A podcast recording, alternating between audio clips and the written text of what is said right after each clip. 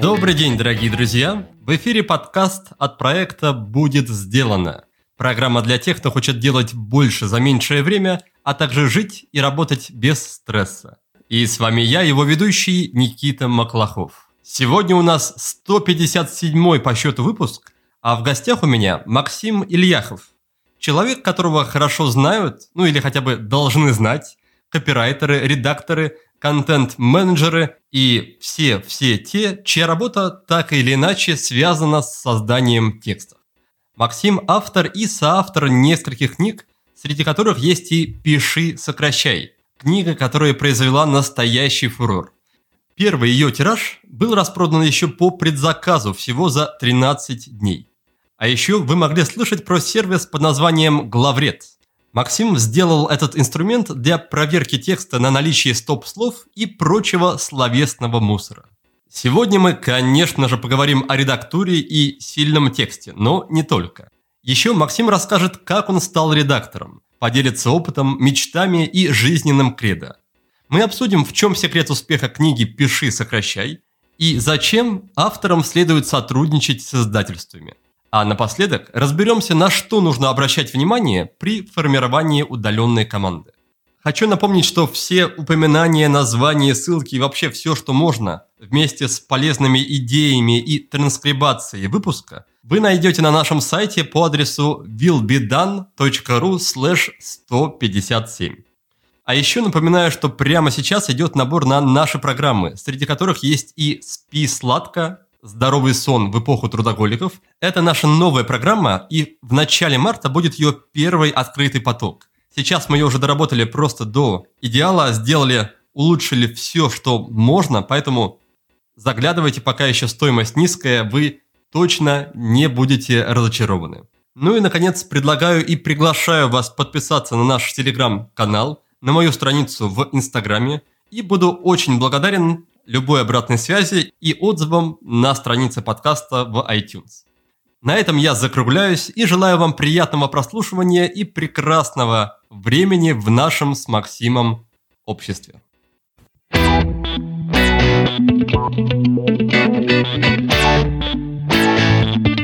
Максим, привет. Спасибо, что заглянул к нам в гости в подкаст. Привет, Никита, рад, рад, что позвали. Очень приятно. Да, для начала мне очень хочется спросить про ту самую фотографию, где ты с трубкой курительной. Это постановочное фото или ты на самом деле так проводишь время? Там, где в зеленой рубашке? Наверное, я в черно-белом виде ее обычно вижу. А, да, ну смотри, это удивительная, ну не то чтобы удивительная история. Много лет назад я учился в университете, и как все люди, которые учились тогда, мы очень переживали о том, как мы выглядим со стороны. Понятно, что многие курили, многие выпивали, но вот я выбрал себе, мой яд был трубочный табак. И вот на протяжении всех лет универа я курил адово трубку, прям вот курил по-взрослому, у меня там было 4 или 5 трубок. И вот фотография это сделана, когда я верстаю какой-то журнал, э, ну там студенческий наш, и реально комната, я сижу в комнате возле огромного монитора с трубкой, и вот оглядываясь на эту ситуацию, я понимаю, в каких условиях мы тогда жили. Ну то есть в закрытой комнате, там 15 квадратных метров, закурить трубку и сидеть и верстать что-то, это сейчас кажется пытка газовой камерой. Но тогда это казалось, ну, вполне себе даже очень. Времена изменились понимаешь? Каким бы я ни был противником курения, звучит это очень так атмосферно. Атмосфера там такая была, знаешь, что можно было, ну, как говорят, можно топор повесить. Вот примерно, примерно так, да. А, американские говорят, you could cut this tension with a knife. Типа, сексуальное напряжение можно было резать ножом. А, вот примерно такая была атмосфера тогда, в то время. А как сейчас выглядит Максим Ильяхов за работой? Что его окружает? Ничего особенного, просто я отказался от, от курения и алкашки дов, довольно давно причем. И просто чем больше... Знаешь, с годами только мониторы увеличиваются в размерах. Там типа 21 дюйм, 24, 27, 29, 32 дюйма. И вот так вот они постепенно, зараза, растут. Потом еще добавляются новые, наверное, да? Второй, третий. О, да, да. Да, вот это все очень похоже на правду. Не, ну если, если серьезно, я вот осознал, что в, если, мы говорим про продуктивность, тебе важна не, не размер панели, в которую ты смотришь, а, во-первых, ее качество, а во-вторых, твое умение работать, несмотря в панель. Ну, то есть, несмотря в интерфейс, не тыкая мышкой в кнопки, а если ты все делаешь на горячих клавишах, и монитор тебе нужен только смотреть, что у тебя получается, в принципе, тебе даже 25 дюймов это много. А ты как-то подходишь к выстраиванию, обустройству рабочего места? Для тебя вообще важно, в каких условиях кто-то, я знаю, любит, или раньше, по крайней мере, сидел в туалете или в ванной писал свои книги, пока родственники и дети шумели и разносили остальную квартиру. Ну, мне повезло, у меня пока нет детей, вот именно по вопросу э, разно, разносить квартиру. То есть именно в этой части, конечно, э, с этим я еще не столкнулся. Надеюсь, что будет такое еще в жизни.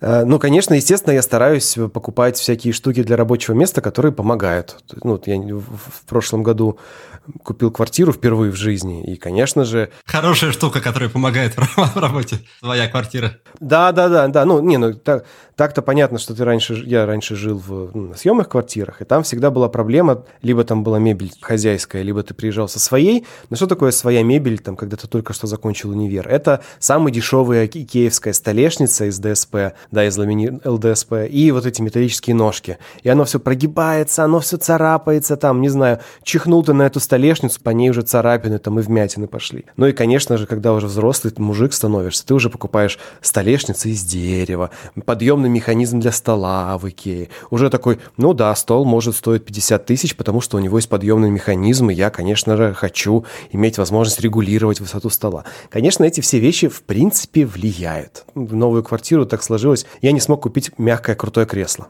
Я купил какое-то обычное пластиковое.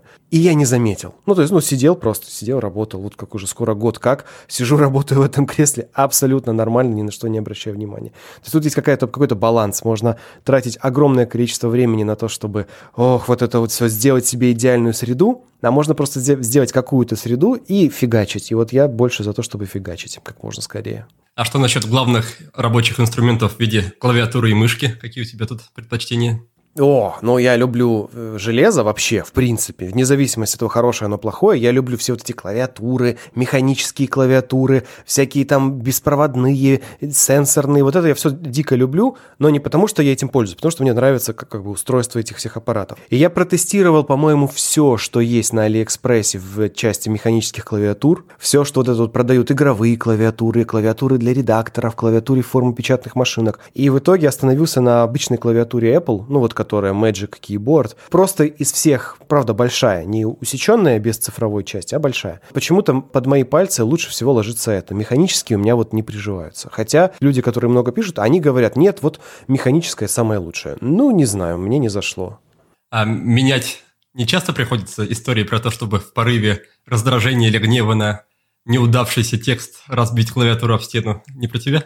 Не, ну я так не делаю, нет, ну зачем? Понимаешь, тебе не, у тебя не будет порыва раздражения на неудачный текст, если ты перед написанием текста внимательно подумал о задаче, там, согласовал с клиентом, о чем ты будешь писать, договорился со всеми, там, или если автор тебе принес текст, если он заранее с тобой договорился, что это будет за текст, у тебя никогда не будет приступа раздражения, типа, что ты за фигню мне принес. Ну, и это на самом деле важно сохранять какое-то внутреннее спокойствие. Сейчас вот объясню почему. Когда ты, для тебя текст – это раз в квартал что-то, ну, тогда, наверное, да, для тебя это экзотика и можно. А когда у тебя текстами забит день с 9 утра до 9 вечера, у тебя нет никаких душевных сил на эти тексты раздражаться. Мне кажется, это как, знаешь, терапевт, которому при, с утра до вечера приходят тупые пациенты, там, которые, не знаю, лампочку в жопу себе засунули, и давай, значит, идти теперь к врачу достань или дай, подай напряжение. Вот эти люди, они там на десятый год работы, они уже ничему не удивляются, они ни от чего не раздражаются, просто вот человек заходит в кабинет, он такой, а, у вас лампочка, ну хорошо, ну давайте разберемся. Вот примерно такое, да, то есть человек, он, когда это его, твоя работа, у тебя нет просто возможности к этому относиться слишком эмоционально. Получается, что для тебя сейчас текст это больше технология, чем что-то творческое, требующее вдохновения и так далее. Не, ну, в принципе, если вспоминать слово творчество, что это про создание чего-то нового, сто процентов моей работы – это про творчество. Но есть, тут многие люди под словом творчество понимают слово самовыражение. Творчество мой, мое, вот про меня, вот какой я хороший. Вот этого у меня в жизни не было в плане текстов где-то с шестого класса школы. То есть вот я где-то в шестом классе написал какую-то, значит, повесть про космических каких-то путешествий, предшественников,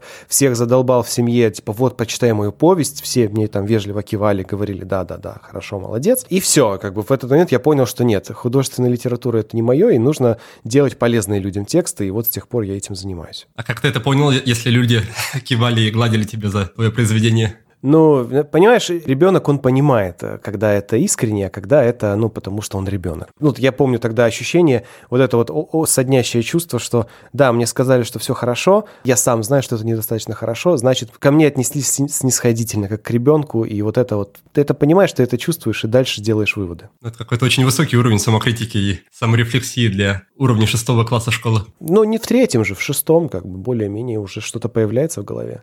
А какие у тебя еще мечты были по поводу будущих профессий в детстве? Я где-то где читал, что ты дизайнером мечтал стать. Да-да-да, я мечтал быть дизайнером, ну, как, как все дети 90-х. Сначала я мечтал быть адвокатом, потом мне объяснили, что, понимаешь, адвокат – это человек, который защищает преступников. Там вот убил человек кого-то, тебе нужно его защищать. Такой, э, погоди, я думал, я хороших парней буду защищать. Не-не-не, не надо.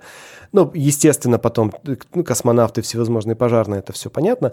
А потом появился Тёма Лебедев, и я такой, о, вот он, вот это вот оно. И стал хотеть быть дизайнером. Да и, собственно, то, чем я занимаюсь сейчас, это, ну, процентов на 40 дизайн. Когда это было, когда Лебедев попал в твое поле зрения? Ну вот э, я жил в Краснодаре, у нас появился интернет по карточкам. Ну, в буквальном смысле такие пластиковые карточки были для... Ты вводил пароль и подключался по диалапу к провайдеру. И уже был живой журнал, это, наверное, год 2002 или 2003, или, может быть, даже 2001. Вот я попал в интернет, там был Тёма, и все, и так и началось все. Мне кажется, знаешь, что тут важный момент, что дело было не в профессии, дело было во внутреннем ощущении человека, в его ощущении абсолютной собственной правоты, ощущение, что то, что он делает правильно, и его с какой-то смелости. Потому что ребенок, да и взрослые сейчас до сих пор тоже так же себя многие чувствуют, а мы реагируем не на содержание профессии. Мы реагируем на форму, в которой другой человек нам это преподносит. Я недавно открыл для себя творчество артистки инстасамки, это ну, такой сейчас современный молодежный артист. Она поет ну, про все детские вещи. Секс, деньги, баленсиага, там, одежда. Ну, обычно то, что сейчас интересует подростков.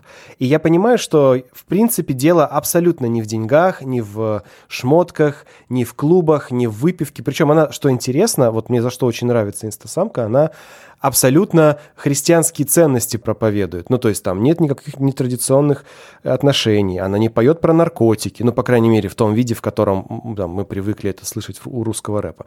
То есть так, если дистиллировать ее треки, она поет про очень няшные, пусечные, приятные вещи, самое страшное из которых это секс, которым, к счастью, занимаются все люди, которым повезло.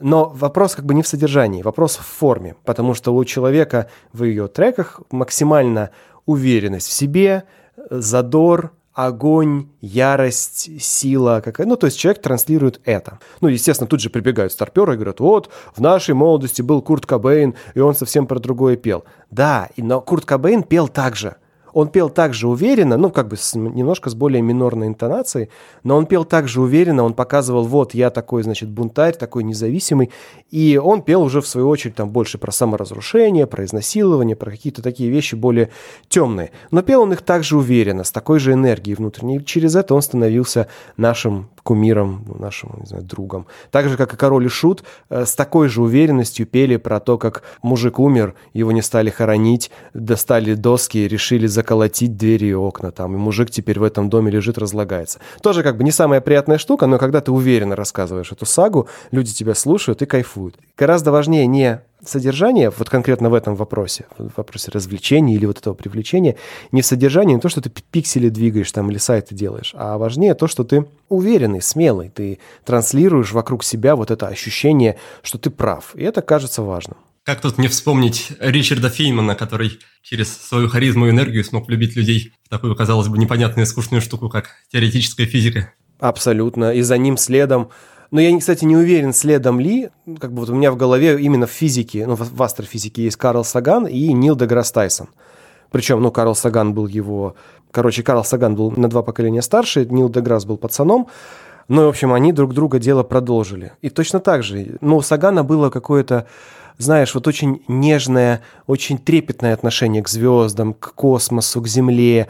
А еще это было времена Холодной войны и вот это Карибского кризиса, насколько я помню. И, и вот очень вот это вот трогательный был монолог про то, как Землю можно быстро уничтожить из-за ну, там, глупости мировых держав. И вот это, она очень подкупает, это искренность, это энергия и это вера в то, что ты делаешь правильно. И абсолютно так же делает э, Нил Деграсс Тайсон, но он как бы со своей стороны, со своей интонацией, более современной, делает то же самое дело. Вот это, да, внутренняя уверенность, сила и харизма, оказывается, гораздо большее влияние оказывают, чем содержание, аргументация иной раз, да, и сам текст. Но, тем не менее, и да простит меня наш главный редактор Оксана, все-таки редактура, мне кажется, это не, не что-то такое, о чем дети мечтают с детства и чем восторгаются. Вряд ли много кумиров среди редакторов у подрастающего поколения. Расскажи, что ты в этом нашел или находишь, чем тебя это вообще работа цепляет? Ну, конкретно текст для меня случился в момент, когда это было начало второго курса университета, и на факультете, где я учился, на Иньязе, было два способа себя проявить в тот момент. Был клуб КВН, ну, как в любом универе, и была редакция студенческой газеты, под которой потом стала журналом. И так сложилось, что я почему-то чувствовал себя неуверенно в КВНе, я как-то боялся выходить на сцену с этими людьми. Как-то у меня был какой-то был комплекс, что ну вот на сцене я не буду смотреться. Я вместо того, чтобы пойти на репетицию КВНа, я пошел в редакцию. И там оказалось непаханное поле. Там, оказывается, можно и делать крутые штуки, и быть в центре, и быть на виду. И все это делать, сидя в очень удобном кабинете за чашечкой кофе перед компьютером, и все тебя уважают и любят. И вот из этого все поперло. Получается, это, это что-то было про такое мощное первичное подкрепление статуса и мощный всплеск серотонина, который с тобой остался с тех пор, да? Конечно. Ну, это же... Ну, что такое второй курс? Мне 18 лет. Я учусь, я иногородний студент, который живет в общежитии посреди э, довольно обеспеченных молодых дев, которые живут в Москве, в московских квартирах. У меня одна пара джинс на квартал. Но это, кстати, моя проблема, что у меня одна пара джинс. Деньги купить джинсы были, я просто не думал об этом. Конечно же, мне хотелось быть кем-то среди этих людей и вызывать у этих людей уважение. И я выбрал такой способ, потому что была такая возможность. Если бы была возможность пойти в фотокружок, наверное, я бы стал фотографом. А как это повлияло на твою дальнейшую жизнь в институте и взаимодействие с сокурсниками и сокурсницами? Часто ли ты подходил к девушкам с фразой «Эй, детка, хочешь, я тебе расскажу про сложно подчиненные предложения. На самом деле все, что я хотел, все произошло. То есть люди стали меня знать, люди стали меня уважать. Там я для тех людей, с которыми я учился, был в каком-то смысле, э, ну, если не авторитетом, то они знали, что я существую. И когда я шел по, по коридору, со мной здоровались, там, да, привет. То есть меня как-то знали через то, что я этим занимался. Но про девушек ты спрашиваешь. Был момент, когда приходит девушка одна в редакцию и спрашивает, «Э, а как вот у вас тут начать? И почему-то в этот момент меня переклинило, и я сказал, знаешь, у нас тут все через постель. И это было за 10, за 15 лет до, до Вайнштейна, то есть вообще еще никто не знал, что слово харасмент существует. И когда я это произнес, у меня в душе стало так гадко. Понятно, что я сказал это шуточно, но в моей голове это звучало симпатично и смешно, а вышло это совершенно похабно, грязно и неподобающе. И я тут же извинился, слово «извини» — это дурацкая шутка. Конечно же, нет, конечно же, извини. И мы стали работать. Ну, то есть в момент, когда впервые мой юношеский мозг решил такую штуку сделать, я понял, что это совершенно не мое. И авторитет и, и, не знаю, влияние на этих людей, вот так вот его транжирить на секс, это абсолютно не то, чем я хотел бы заниматься. А у этой истории будет продолжение о том, что девушка стала впоследствии твоей женой? Что-нибудь такое? Не, ну моей женой стала девушка, которая ходила сначала на один мой курс, потом поступила в школу редакторов, и мы с ней как-то то общались, то не общались, то там переписывались, то не переписывались, и просто в какой-то момент мы допереписывались до, до того, что стали начали встречаться, вот как бы все. То есть это, это тоже хорошая история, но она произошла намного лет позднее и в уже гораздо более зрелом состоянии, чем в 17-18 лет. Я был женат в 21 год, и там, долго мы с первой моей женой прожили, но, конечно, когда ты в 21 женишься или выходишь замуж, это ты еще совсем не тот человек, которым ты будешь с этим же человеком жить в 32. И это важно понимать, что ты как, ну, не знаю, ты э, идешь в приют берешь себе щеночка лабрадора, а потом он вымахивает в целого лабрадора, да, и вот это нужно о себе понимать, что ты сам еще щеночек лабрадора, и жена твоя может оказаться щеночком лабрадора, и вы можете вымахать в двух совершенно несовместимых лабрадоров, и это нормально, надо как бы подождать, пока вы вымахаете до нужных размеров, прежде чем что-то в жизни решать. Да, интересно. А сейчас как, как живется двум редакторам в одной семье? Это нормально. Ира сидит, редактирует свое, а я сижу, редактирую свое. У каждого свой компьютер. Не, на самом деле, ну, я, как правило, мы, ну, когда мы делали новую квартиру, просто сделали комнату, где мы сидим, работаем. Ира любит на диване сидеть, работать. Я сижу за столом сидим и шир-шир-шир-шир-шир-шир-шир. У тебя созвон? Нет, у меня не созвон. А что у тебя? Я буду писать. А, ну я пойду в другую комнату, у меня созвон. Ну и вот сидят два человека, и как Тетрис, э, там, кому нужен микрофон, например, для записи подкаста, тот там занимает комнату. Как кому нужно для созвониться, тот занимает комнату. И так мы друг друга подстраховываем. Да, кстати, по поводу Тетриса я как раз переслушал пятилетней давности подкаст с твоим участием. Ты там сравнивал работу редактором с игрой в Лего. Это не то же самое, конечно, что Тетрис. У меня ассоциация как-то произошла. В чем схожесть, скажи? Ну, Лего – это про создание структуры из э, дробного хаоса. У тебя есть миллион деталек, каждая из которых, ну, какая-то там маленькая и ничего не имеющая смысл. И в, в, когда ты собираешь из этих деталек некую форму, у которой есть смысл, которая на что-то похожа, которая что-то людям сообщает, у тебя есть ощущение, что ты создал нечто – и в редактуре для меня вот примерно то же самое. Есть идея, есть хаос, есть непонимание, есть э, какой-то барьер на пути между людьми, барьер в коммуникациях. И я создаю из э, каши слов структуру, которая этот барьер преодолевает. Ну, то есть можно сказать, что я из этих кубиков лего строю мосты между людьми. Можно сказать, что я прокладываю кабель со связью для этих людей, чтобы люди начали друг друга понимать, но в основе этого все равно сконструирование чего-то, что делает мир лучше. Ну вот я так на это смотрю. Классно. И, кстати, как раз хотел вспомнить про вот эту шутку, не очень удачную, про редактуру через постель. А я думаю, ты согласишься с тем, что у многих людей, мне кажется, какая-то базовая проблема, есть трудность в переходе между мыслью и ее выражением в слова или в текст на бумаге. Насколько я помню, это вообще даже какие-то разные отделы мозга. Расскажи, как ты сам с этим справляешься, как ты помогаешь сделать так, чтобы твои студенты могли перенести на бумагу или, или в речь те гениальные вещи, которые они себе надумали в голове, чтобы эти вещи по-прежнему выглядели так же гениально на бумаге, как у них в голове. Секрет здесь не в том, чтобы перенести сразу правильно, а в том, чтобы перенеся как-то, критически на это посмотреть и переписать это потом. Вот это, наверное, главная штука, которую люди не понимают про текст. Ну, конечно, не главная, одна из таких важных вещей, что то, что ты написал, это еще не текст, это еще не результат. Тебе нужно к нему вернуться завтра. Давай на примере тебе покажу. 25 января вечером я писал обзор на конкурсные работы, которые я проводил конкурс не так давно. И вот я написал этот обзор, и кто-то мне что-то написал в Инстаграме в ответ на этот обзор. Я как-то, значит, эмоционально среагировал и накатал пост на тему там, мастерства, обучения, тренировки, практики и так далее. Ну, как-то вроде выразил свою мысль, нажал опубликовать и пошел спать с чувством, что я все сделал. И я знаю, вот сегодня я утром встал, и я помню, а, погоди, я вчера около полуночи сидел и писал в довольно тяжелом состоянии ума, во-первых, на эмоциях, во-вторых, это был поздний вечер.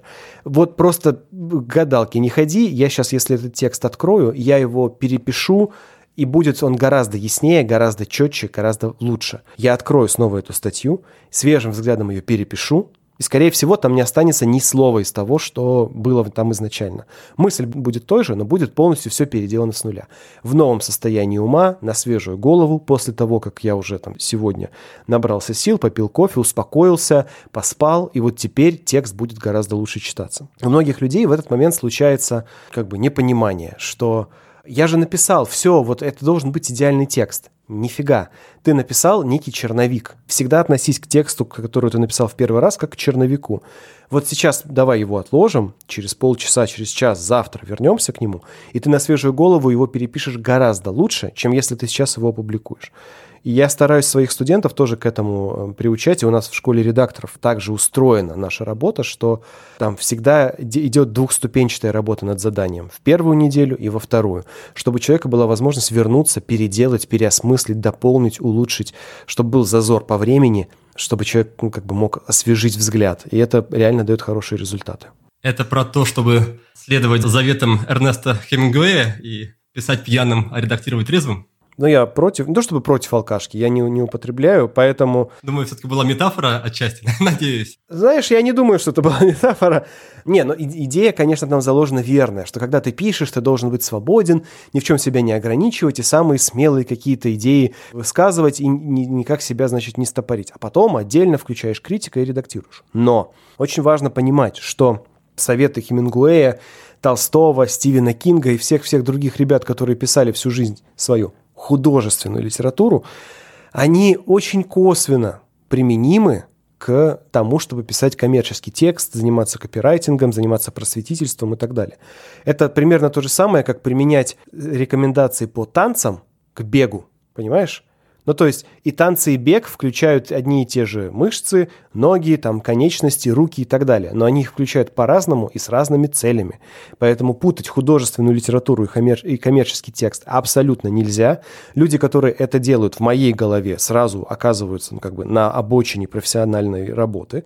Ну, человек там в Инстаграме пишет, вот Лев Толстой бы никогда бы не сделал так. Я говорю, ну, правильно, Лев Толстой писал совершенно другие вещи для других целей, исходя из другого контекста. И то, что ты этого не понимаешь, только подчеркивает, что ты не разбираешься в тексте. Это очень важно это разделять для себя, что художественный текст и коммерческий – это просто два разных мира, как танцы и бег. Я думал, что ты еще скажешь, что Льву Толстому еще и платили по страницам, поэтому ему было интересно а я, кстати, не знаю, платили ли ему по страницам. Достоевскому-то платили по строкам, да, ну или по страницам.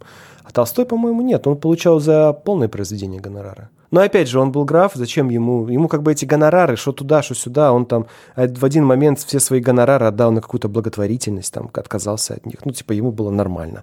Старичок с усадьбой, там деревня у него, крестьянки ходят, велосипед у него был. Что ему еще от жизни надо? Это сейчас, понимаешь, как у копирайтера проблема, что ему ипотеку платить, усадьба его как бы прохудилась, да, и крестьяне требуют э, защиты от соседнего помещика. Это сейчас, да, у копирайтера проблема. А тогда у знати жизнь была немного проще. А у тебя в этом плане нет каких-то супер амбиций? Не претендуешь ли ты на то, чтобы твое имя осталось в аналах истории? Не хочется ли тебе написать какое-то великое бессмертное произведение художественное или какого-то другого порядка? Ну, слушай, «Пиши, сокращай» довольно неплохо продается для бизнес-книги. Там на момент записи, наверное, уже за 600 тысяч мы перевалили. Полгода назад было уже больше 500. Э, это уже довольно хороший результат но это как бы результат наполовину случайный. И на самом деле тут ты задал интересный вопрос. Амбиции-то у меня, конечно, были сделать какую-то бессмертную книгу про редактуру. Но представь себе, вот я в 29 лет или в 28 э, был автором книги «Пиши, сокращай». И ни одна моя дальнейшая книга не будет так же популярна, как «Пиши, сокращай». Ну, то есть, если про меня сделают статью в Википедии, и там будет такая статистика, что «Пиши, сокращай» издалась тиражом, например, там, ну, там, через 10 лет, миллион – ясно, понятно, 300 тысяч, новые правила деловой переписки 280 тысяч, и все остальные книги типа по убывающей. Что это тебе будет говорить обо мне? Что я типа лузер, что каждая моя следующая книга была менее успешной. Я на эту мысль впервые почувствовал, когда посмотрел в Википедии страничку Ланы Дель Рей. У нее был альбом я думал, ты упомянешь Гарри Поттера и Редклифа бедного. Не, я, я просто... Ему еще меньше повезло, потому что он с этим столкнулся в очень раннем возрасте. О, да, да, вот это, конечно, очень тяжело. Но вот про Лану Дель Рей тоже, она супер там критиками облизанная, обласканная и все такое. Все страшно фанатеют по каждому его следующему альбому, там Pitchfork сходит с ума. Это новое слово в американской музыке, а потом смотришь на продажи альбомов, и каждый следующий альбом продается хуже, чем предыдущий. Вот Born to Die вышел, не знаю, миллион у нее тираж, а следующий какой-нибудь Ultra Violence уже 800 тысяч. И ты такой, елки, а Violence же в миллион раз лучше, чем Born to Die. Почему ты так плохо продаешься? А вот, типа, так, да. Цена успеха на ранней стадии. Мне кажется, у многих людей в такой момент возникает идея пробовать себя в чем-то новом. И серии, если я в спорте уже поставил 5 олимпийских рекордов, то, наверное, пора попробовать себя в бизнесе. И, возможно, кстати, это не такая плохая идея, там, из серии вовремя заканчивать, пока ты любим, популярен и знаменит, чтобы тебя запомнили именно таким, вот как, не знаю, не знаю, насколько ты следишь, есть вот UFC, смешанное единоборство, и там есть Конор Макгрегор, который был долгое время суперзвездой, но сейчас у него явно уже все пошло на спад, но он почему-то еще не уходит, у него какие-то свои причины. Со стороны это уже такие попытки, знаешь, вернуть былое величие, какие-то не очень такие серьезные, и соответственно, отношение к нему тоже меняется. Но знаешь, тут важный момент, кажется, в чем? Что UFC и вообще весь спорт – это же сфера развлечений. Ну, то есть содержание там спортивное, но причина, почему люди это смотрят, это развлечение. И в развлечении твоя успешность напрямую зависит от того, насколько тебя любят люди, насколько они готовы развлекаться об тебя, да, смотреть твои матчи, трансляции, выступления, концерты и так далее. В моей работе все-таки дело не в народной любви. Дело в том, насколько я способен приносить пользу компаниям, людям, редакторам, нам, в B2B. Ну, то есть от того, что люди меня будут меньше любить, ничего страшного не произойдет. А от того, что я не смогу, например, делать эффективные коммуникационные продукты, типа там блоги запускать, те, которые приносят лиды, конверсии и, и помогают компаниям, вот это вот проблема – и, но это не проходит, как бы это нельзя просто взять и утратить. Нельзя уйти на... Э, нет такого, что вот сегодня ты на пике конверсий из твоего блога, а завтра у тебя типа конверсии начинают падать. Нет, это ты наоборот. С годами ты, твои конверсии только лучше, эффективность твоих продуктов только выше, понимание отрасли только тоньше, то есть ты специализируешься. Ну тут, окей, можно не про блоги говорить, можно про сантехников говорить. Да? Ты, чем дольше ты работаешь, тем лучше ты знаешь краны, ты по фотке из WhatsApp можешь определить диаметр, резьбу, составить проект, проект на глаз определить, сколько тебе нужно этих полиэтиленовых труб. Ну, в общем, ты все это, чем ты дольше работаешь, тем ты лучше в этом деле. Я э, лучший сантехник Тульской области, и я должен уйти, пока я на пике. Нет, такого никто даже не знает, лучше ты сантехник или нет. Ты просто делаешь новую, новую там, разводку в новой квартире и приносишь пользу людям, получаешь за это деньги. Поэтому здесь я спокоен как раз. А есть ли у тебя свой какой-то количественный критерий замера, измерения своей собственной экспертности? Там, количество блогов, которые ты запустил, количество своих статей в блоге, что-нибудь такое? Не, у меня есть скорее такой компас, в каком направлении я двигаюсь. Ну, типа, я застрял на каком-то одном и том же месте и долго на нем стою. Или я уже развиваю какую-то новую штуку. Например, 2020 год стал для меня годом видеозаписи. Вот я в начале года стал снимать видео, и весь год я эти видео снимал. Я выдавал, типа, 9-10 часов готового видеоматериала в неделю для там, курсов, тренингов, вебинаров, подкастов, чего угодно, выдавал много. И я изучал эту тему, изучал камеры, свет, там, городил звукоизоляцию. То есть я прям этим занимался серьезно. И за 2020 год этот инструмент у меня в моем арсенале появился. В этом году вот как-то год так начался, Навальный появился же, да, вот с новыми штуками. Пропаганда хорошо работает, контрпропаганда. Я как-то начал больше заниматься манипуляциями и всякими черными коммуникационными технологиями, как нам пудрят мозги. И вот сейчас это занимает мой ум. Да, но если, например... На какой стороне баррикад в этом вопросе? Я чувак, который смотрит на приемы с обеих сторон и такой... Ну, Кремль, ну почему ты такой некомпетентный вот в этом? Вот смотри, ну вот Навальный сделал, ну хорошо же сделал, ну почему? А потом в, в другой момент но фонд борьбы с коррупцией. Но почему вы вот, вот так вот это делаете? Это же вызывает агрессию. Вы же потом не привлечете вот этих людей. То есть я такой сочувствующий наблюдатель с обеих сторон и изучаю, как, как идет это, это противостояние. И мне очень интересно, какие приемы они используют с обеих сторон. Ну и пока что, конечно, фонд борьбы с коррупцией побеждает Кремль просто со всех сторон. В плане пиара, в плане манипуляций, в плане информационного воздействия просто hands down ФБК побеждает. Но здорово, мне очень приятно, что ФБК работает в России, что это русские люди, росси, россияне, что это молодые ну, люди моего возраста, которые прямо сейчас где-то в Москве в офисе с 200 раз спиленной дверью фигачат новое видеоразоблачение, снимают, камеры работают, и там, редактора пишут закадровый текст ну, классно. Мне вот приятно знать, что это производится у нас, в нашей стране, несмотря ни на что. Что это не в Латвии, не в Польше, не, не где-то еще, что это у нас. Мне прям приятно за наш информационный продукт. Сам к этому руку не хотел приложить, тебя не звали в команду? Нет, очень токсичная тема. Ну, то есть нельзя идти... То есть над этим можно наблюдать, но в этом нельзя, на мой взгляд, в этом нельзя участвовать, потому что, ну, типа, одно дело ты журналист на фронтовой линии, а другое дело ты солдат на, на этой линии, да, и это разное дело, потому что война закончится, да, И пока война закончится, тебя, во-первых, могут грохнуть, а во-вторых, люди, которые сейчас воюют друг против друга, после этой войны будут сидеть работать в одном и том же министерстве. И когда это все произойдет, у меня есть желание продолжать приносить пользу людям, делать крутые продукты, а не сидеть в, в, не в СИЗО и не в тюрьме точно. Поэтому участвовать в этом напрямую, там и фигачить видеоролики, разоблачающие Путина или Навального, нет, это, не, это подход как раз для человека, который не видит общую картину, который мыслит ближайшим там завтрашним митингом. А я думаю на, ну стараюсь, по крайней мере, думать на перспективу 20-50 лет. Через пару минут мы с Максимом поговорим о его книге «Пиши, сокращай», первый тираж которой разлетелся всего за пару недель. Он расскажет, в чем секрет такого успеха. Но сначала я хочу адресовать этот же вопрос вам. В чем секрет успеха вашего бизнеса? Насколько ваша прибыль зависит от общения с клиентами и, в частности, от качества телефонной связи?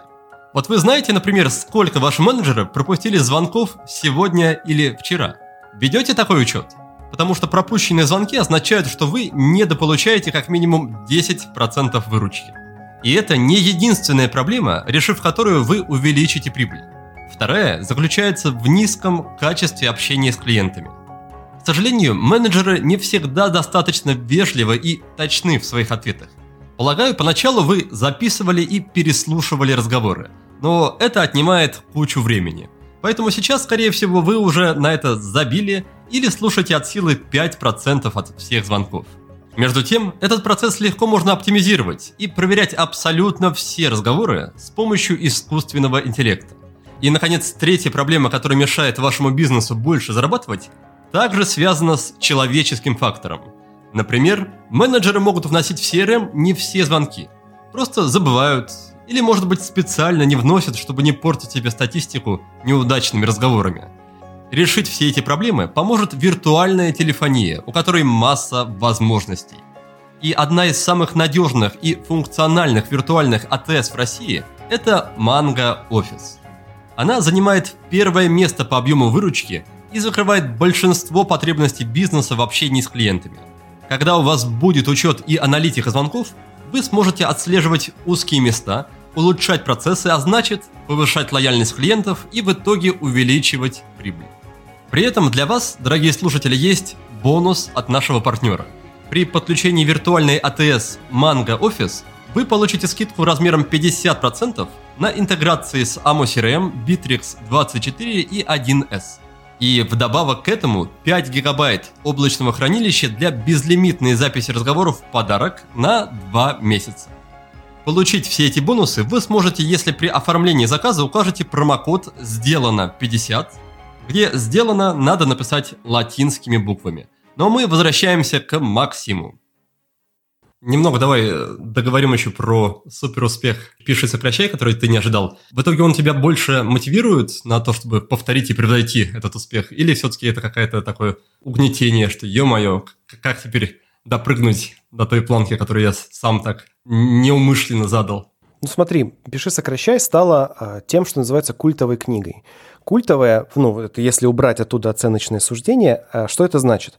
Что у какой-то массы людей, существенной в количественном выражении, есть представление о том, что это правильная книга про текст. Как так сложилось? А, причем эти люди сами могли, во-первых, эту книгу не читать, во-вторых, читать, но не, не, не понимать ее. Например, дарить друг другу эту книгу, но продолжать не читать.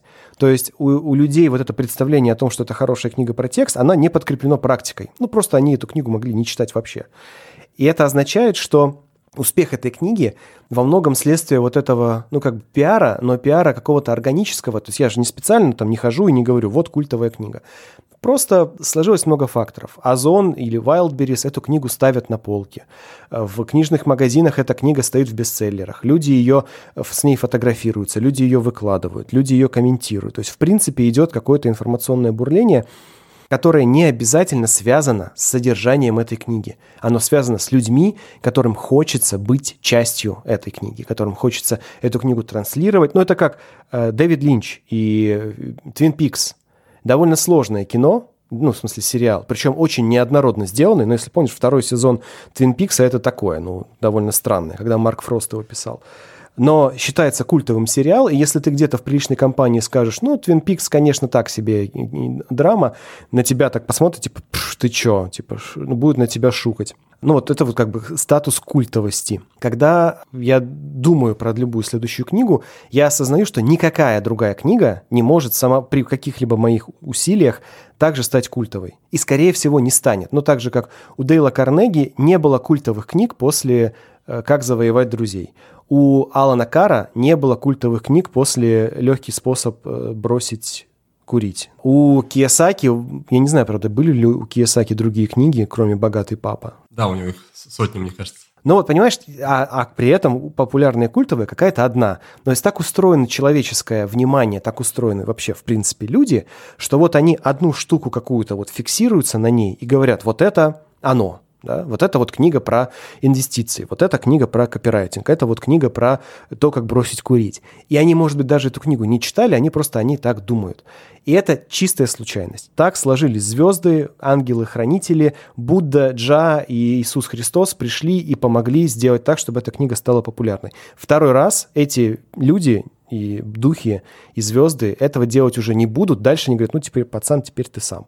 Все, и поэтому я, я знаю, что никогда этот успех уже не повторится, но э, как ты сказал, да, если у Киясаки сотни книг, если у тебя одна книга, которая приносит тебе миллион, и еще 10, которые приносят тебе по 100 тысяч, сколько у тебя в итоге? У тебя 2 миллиона. Хватает, хватает.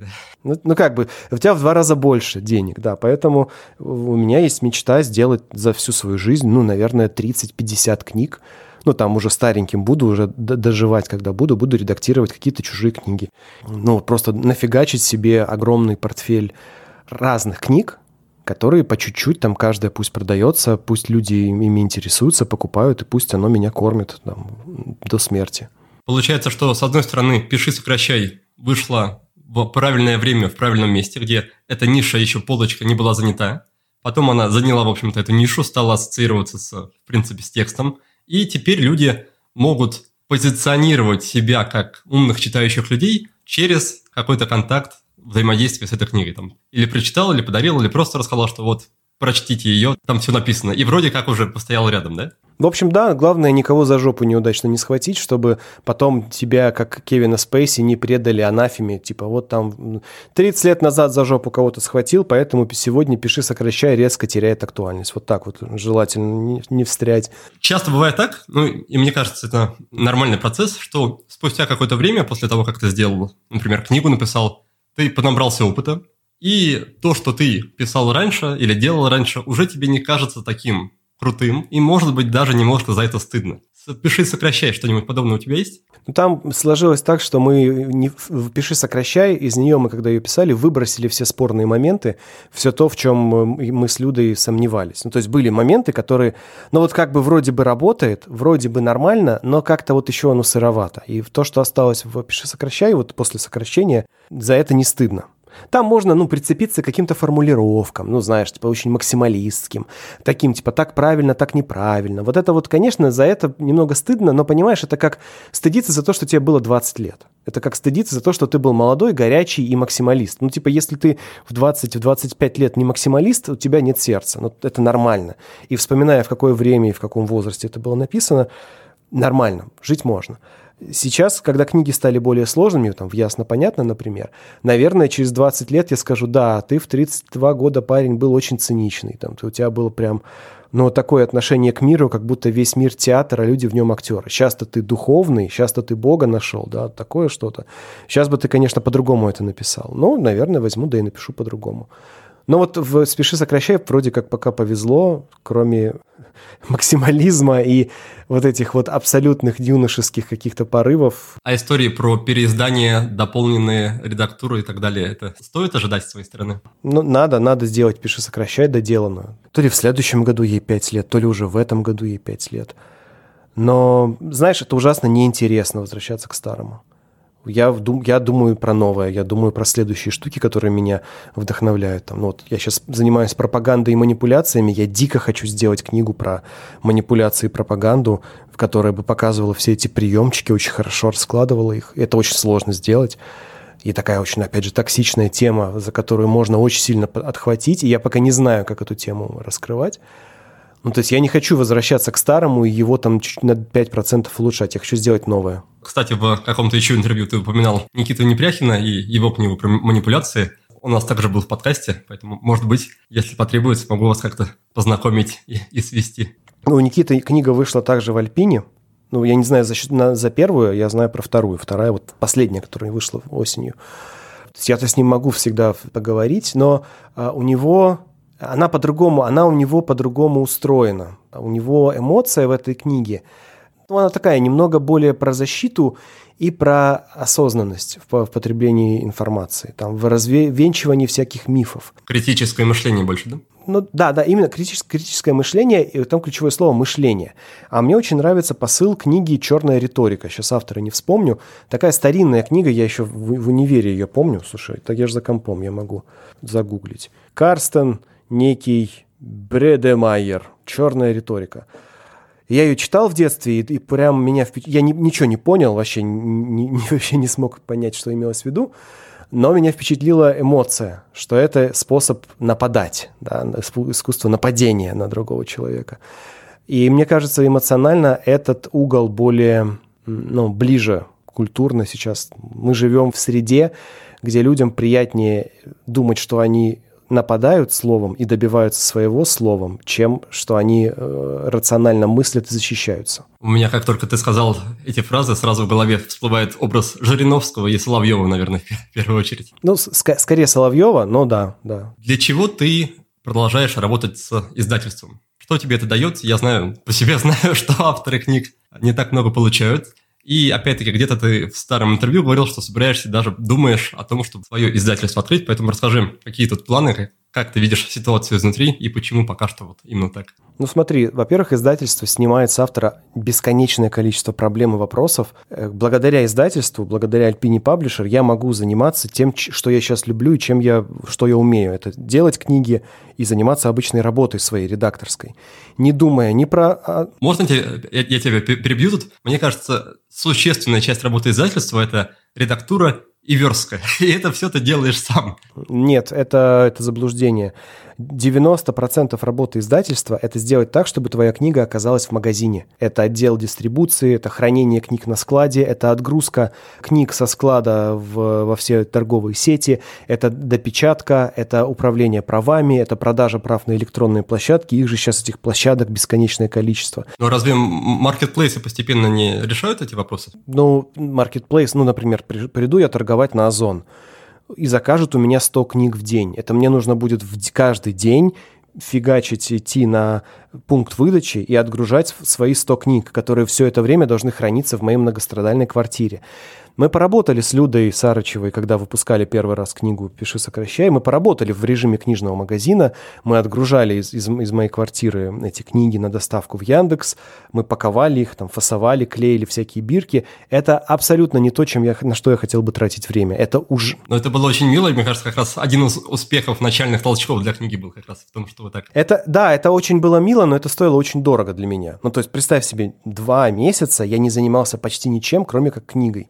То есть, да, я похудел, да, я там стал таким, знаешь, качком, который умеет 24 э, книги в одной руке и 24 книги в другой, но я просто ненавидел эту работу, потому что эта работа очень тупая, ну, в смысле, вот если сравнить с тем, чтобы отредактировать статью и отгрузить 50 книг, физически гораздо легче отредактировать статью, и эмоционально это гораздо интереснее, чем 50 книг отгрузить.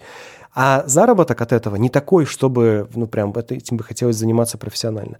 Поэтому Слава богу, что есть издательство, которое всем этим занимается профессионально, системно. У них работают 1С, они умеют с ООшками заключать договоры, отгружать им книги. Это ну, просто невероятное подспорье. И никакие маркетплейсы сейчас пока эту работу выполнять за тебя не умеют. А насчет своего издательства, ну, это такая, знаешь, перспектива, когда я такой уже ну, 60-летний дед, и мне уже как-то, ну, надо иметь нечто свое, ну, свое какое-то свое предприятие. И явно это будет не медиа, явно это будут не соцсети. Скорее всего, это будет маленькое бутиковое издательство, которое будет аккуратненько, э, маленькими тиражами печатать книжечки, и все будут от этого издательства кайфовать. Ну, вот примерно так. Но это, знаешь, планы на когда у меня будет загородный дом. То есть ты ночью не просыпаешься в смысле о том, что, блин, 600 тысяч проданных книг, 500 рублей каждая, 30 миллионов мои, вы где? Ну а что делать с 30 миллионами? Ну, типа, ну, куплю я квартиру в Москве или что там, склад покупать, а зарплаты людям выдавать, которые все эти 500 тысяч книг сделают. Ну, то есть, понимаешь, это не так все, нет такого, что вот, типа, 30 миллионов, где мои 30 миллионов, давайте.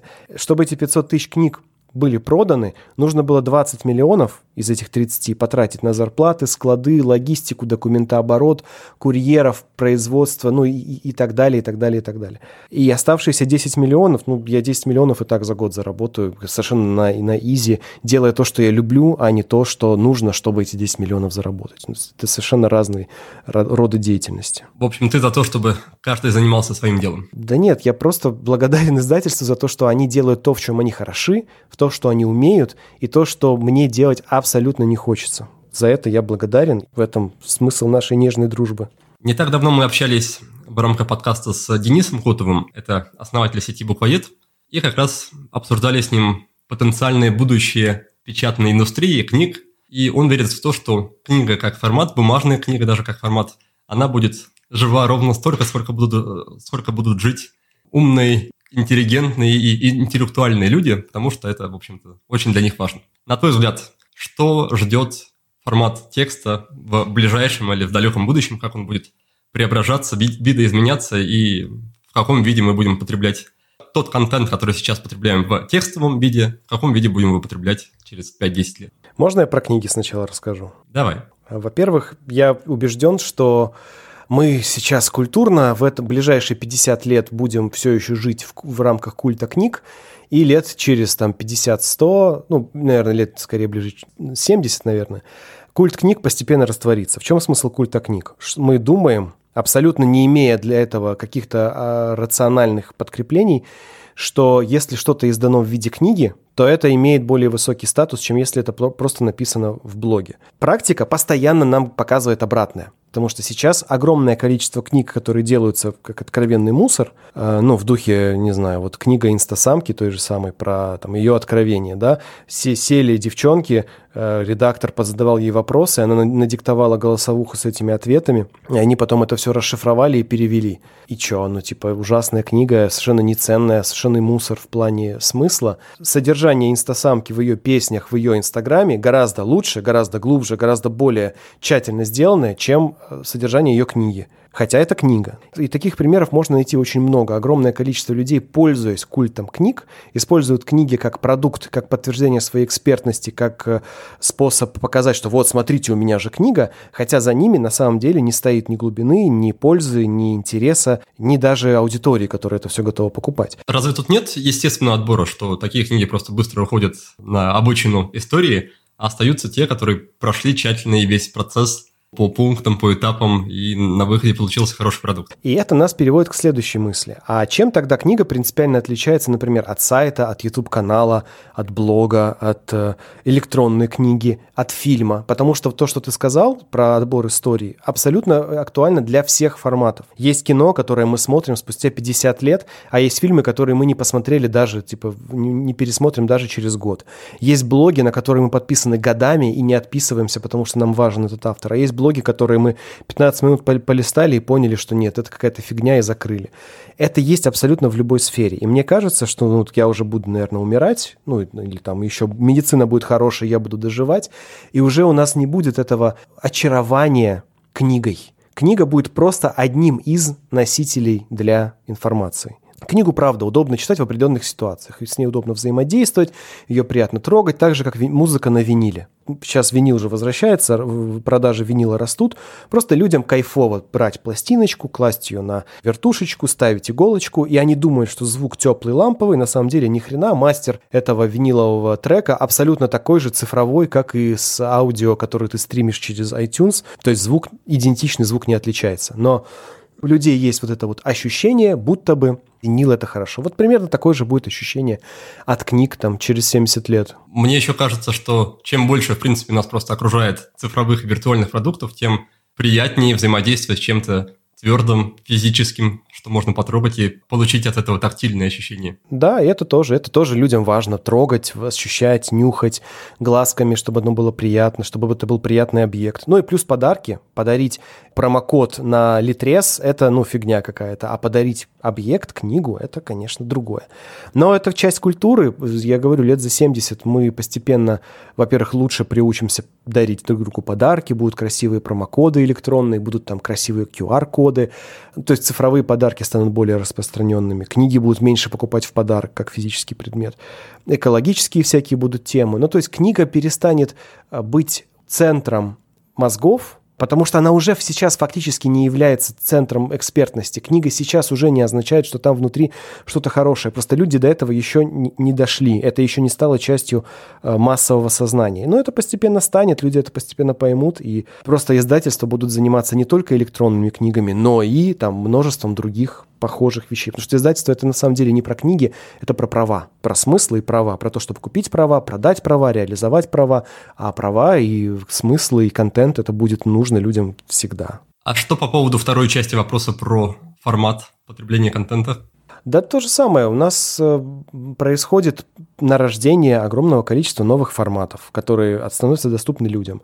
50 лет назад, 30 лет назад, 20 лет назад, даже да, вот 20 лет назад, в 2000 году невозможно было представить, что мы с тобой стримим видео из интернета. Если ты хотел скачать 40-секундный порно-ролик, ты ставил его часа на два и там уходил, варил чай, и там через э, актуальность уже терялась. Ну, ну, как бы да, да. Ну, ты заранее же мог себе там на будущее запланировать. И папочка куда-то все это скачивал, постепенно пухло, да, там становилось все больше и больше. Но так как у тебя был жесткий диск 800 мегабайт, это было для тебя довольно проблемно. Ну, то есть э, мир выглядел тогда технологически иначе, и поэтому текст в интернете был таким, да, важным носителем, тупо потому что картинки долго грузились, и видосики невозможно было стримить. А стримить музыку, ну, тоже, да, понятно.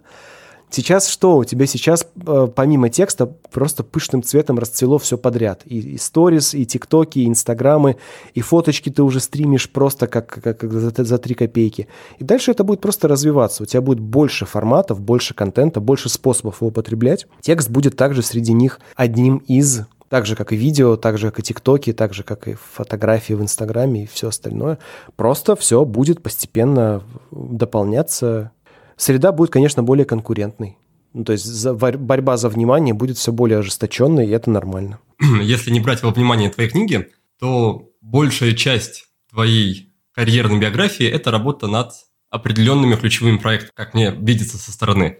Это бюро, это Мегаплан, это Тинькофф, и сейчас это издание Яндекс Практикума. Вот, расскажи, как ты понимаешь, что пришла пора оставлять одно и перебираться на что-то другое? И как ты выбираешь, в принципе, такие ключевые проекты для себя? Ну, там складываются разные факторы. Я когда уходил из Мегаплана, во-первых, мне поступило предложение, которое мне казалось гораздо более интересным, чем Мегаплан, ну, потому что в Мегаплане все уже понятно, я там все уже сделал, он делает, э, статьи выходят, все классно. Ну и типа сидишь такой рутиной занимаешься, там, выпускаешь статьи, выпускаешь, выпускаешь, выпускаешь, выпускаешь. Неинтересно. И тут говорят, давай сделаем там другую штуку. Да, конечно, давай. И на это нужно время, и просто делаешь выбор, там все оставляешь, идешь дальше. И это нормальная часть. Ну, нельзя же всю жизнь быть редактором одного издания или всю жизнь работать на одной работе. Хочется пробовать разное. И мне кажется, ценность редактора как раз в том, что он делает не одно что-то всю жизнь, а он постоянно с разных проектов собирает опыт и обогащается тем самым сам, да, и обогащает свои проекты. Он как, мне один мой клиент привел такую метафору, он как пчела, которая летает между разными цветками и собирает со всех цветков нектар. И в итоге получается из этого нектара мед. И вот этот вот мед я хочу собирать дальше. Как понимать, что пора? Ну, просто складываются факторы. В одном проекте ты уже более-менее все сделал и достиг потолка по тому, что ты можешь делать на своей позиции. И дальше ты можешь в этом проекте расти, ну, там, в Тинькофф журнале. И чтобы продолжать работать в ТЖ, мне нужно было бы переходить на уровень исполнительного управления, ну то есть executive, принимать глобальные решения по журналу, по стратегии, по разработке продукта и так далее. А я пропустил момент, когда нужно было этим начать заниматься, этим уже занимались другие люди, и я как бы оказался в странной позиции. Я вроде бы хотел быть главредом и редактировать статьи и ковыряться в контенте, но с другой стороны, надо мной уже вырастали новые уровни управления, которые не совпадали с тем, как я видел этот журнал. И я такой, так, погоди. То есть я, получается, что там, пока я сидел и главредил статьи, там произошла целая значит, революция в вопросах управления, которая либо я сейчас иду и ее разбираю обратно и пытаюсь все переделать так, как я считаю правильным, либо я признаю, что здесь уже все, моя история закончилась, и я иду дальше. Ну, я, тут мне из Яндекса, э, из практикума предложили, давайте поделать про причем они мне предложили не давай делать, а посоветуй кого-нибудь на издание про компьютеры. Я такой, как посоветуйте? Компьютеры — это же типа мое самое любимое. Я сам пойду делать. И пошел делать, и кайфую с тех пор. Ну, и в какой-то момент тоже здесь я пойму, ну все, мы все сделали. Система работает, редполитика работает, все, там все э, крючки расставлены, контент пишется, классно. Надо двигаться дальше. И также буду делать какие-то следующие проекты. Сколько в среднем у тебя уходит, чтобы построить такой медиапроект с нуля? Не, ну запустить медиапроект можно за два месяца, прям стартовать. А построить, это зависит от того, сколькиэтажный проект ты хочешь. Ну, там в ТЖ я проработал три, наверное, ближе к четырем годам. В коде сейчас идет второй год. Пока, пока не закончатся дела, сложно сказать. Расскажи, какую роль деньги играют в твоей жизни и в том, будешь ли ты работать над проектом или откажешься? Ну, у меня есть какое-то представление о месячном гонораре за полное вовлечение в проект – ну, то есть, если я там все время на связи, если я постоянно выполняю какие-то одни и те же задачи, я имею представление, сколько у меня это занимает часов в день. Я знаю стоимость часа, я умножаю одно на другое и предлагаю работодателю или заказчику эту цену. Если работодатель говорит, да, окей, погнали, все, супер, делаем. Если он говорит, нет, это очень дорого, ну, тогда, ну, значит, нет, не погнали. Просто я продаю свои часы и стараюсь продавать их подороже. Еще хотелось бы немножко поговорить про такую тему, как синдром самозванца, то есть историю, когда человек не уверен, что он достаточно компетентен, чтобы чему-то других учить, о чем-то с ними делиться, рассказывать. И в твоем случае ты написал, я так понимаю, «Пиши, сокращай», когда тебе было в районе 23, да, получается? Наверное, да. Наверное, да, около того. 25 скорее. И, грубо говоря, уже тогда начал задавать какие-то стандарты индустрии, то есть уже люди начали в резюме, вакансиях указывать, что нужно уметь работать с текстом, например, по, по Ильяхову или достигать в главреде 8 из 10. Каково тебе было с этим внутренне? То есть как ты себе выдал разрешение, что теперь ты достаточно крутой эксперт, чтобы рассказывать другим и быть таким вот законодателем мод и трендов в редактуре? Ну смотри, я себя не считаю ни законодателем, ни, ни задавателем трендов. То, что тренды какие-то сами появляются, это очень здорово, и я очень рад. Но я не занимаюсь специально типа трендоиздательством. И ни в коем случае себя не вижу в этой роли потому что невозможно себя в этой роли видеть. Ну, типа, я же не Тимати, я не могу сказать, типа, вот, у меня теперь лейбл, в который все будут одеваться. И даже когда он это говорит, это ни, ни на что не влияет, правильно? В это раз. Второе. Для тебя, может быть, «Пиши, сокращай» было стартом моей работы. Но для меня «Пиши, сокращай» это было где-то в середине потому что я начал работать редактором в 2000... Первые мои тексты начались в 2007 В бюро я оказался в 2010 Курсы и советы я начал вести в 2011 Понимаешь? А книга вышла как в 16 в 17 То есть для меня к этому моменту уже было несколько сотен советов, несколько десятков проведенных курсов, студенты, которые давали мне обратную связь, которые задавали мне вопросы, с которыми я работал и чьи проблемы я понимал, корпоративные курсы и тренинги, когда меня, я видел работу этих компаний. «Пиши, сокращай» было... А, ну еще был работа сервиса «Главред», который тоже как бы не, не из чистого поля произошел, а в результате запросов, которые были у людей. То есть для меня «пиши, сокращай» это было не началом, это было ну, очередным этапом на долгом уже довольно пути, 5-6 лет, наверное, 7 лет уже, наверное, я этим занимался. То же самое, как сейчас. Если ты мне скажешь, ну вот, типа, ТЖ было начар- началом твоей карьеры. Нифига, ТЖ было после огромного количества проектов, которые ты просто не знаешь, да, например. Это было естественным, логичным продолжением предыдущих вещей. И у меня не было синдрома самозванца в тот момент. У меня он был в 2000 в седьмом году, например да, когда я начинал делать э, журнал студенческий. Но так как я начинал его делать в окружении других студентов, которые одинаково со мной не понимали, как это делать, мы все это все экспериментировали. Для нас, для всех это был, ну, как бы учебный проект такой, понарошку, немножко понарошку журнал. Мы же там не продавали рекламу в нем, факультета. И мы поэтому все были новичками, и нам всем было страшно, нам всем было непонятно, и мы все вместе этот процесс преодолели, да, и эту проблему преодолели. Поэтому, когда в 2010 году я шел в бюро, я шел с абсолютной уверенностью, что я уже редактор, я уже все понимаю. Вот у меня 25 номеров моего студенческого журнала, вот мои обложки, вот моя верстка, вот мои, мои индизайны. У меня уже было портфолио, накопленное за 5 лет обучения в универе, довольно существенное. И хотя это был детский лепет, я был в абсолютной уверенности, что это, ну, крутой проект, крутой продукт. Все, вот, типа, берите меня на, на основании этого. Это, конечно, опять же, было глупо. Я был молодой, я был глупый, как полагается в моем возрасте. Но Артема Горбунова это, видимо, как-то позабавило, рассмешило, и он как-то, видимо, доверился мне. И с тех пор просто вот на предыдущее портфолио накладывалось там первый советик, первая статейка, первый проектик. И так постепенно, капля за каплей, вырастает гора. И вот сейчас у меня почти тысяча советов уже написано в блоге и в, на сайте бюро. Тысячи студентов и, и на курсах, и в, там, где угодно еще. И это все сейчас просто выглядит как огромная гора, с которой ты можешь смотреть на весь мир и говорить, да, у меня есть опыт, есть знания, чтобы об, об этом всем рассказывать. Сейчас этой проблемы нет. Классно. И для тебя, точнее, для меня твоя история – это во многом про такой путь мастерства, про игру в долгую, когда ты не рассчитываешь сорвать куш за один день, а спокойно относишься к тому, что работа, которую ты начал, там, не знаю, в седьмом, во втором году этого тысячелетия, она займет какое-то продолжительное время. И чуть раньше ты сам говорил, что стараешься смотреть на там, 10, 20, 50 лет вперед, и мне бы хотелось просто чуть более подробно про это говорить, как ты как раз расписываешь такие стратегии своей жизни наперед и что ты делаешь просто для какого-то регулярного ежедневного развития как эксперт. Я не плани... У меня нет прямо расписывания, что я вот хочу сделать через 50 лет, потому что очевидно же, что ты не, можешь предугадать.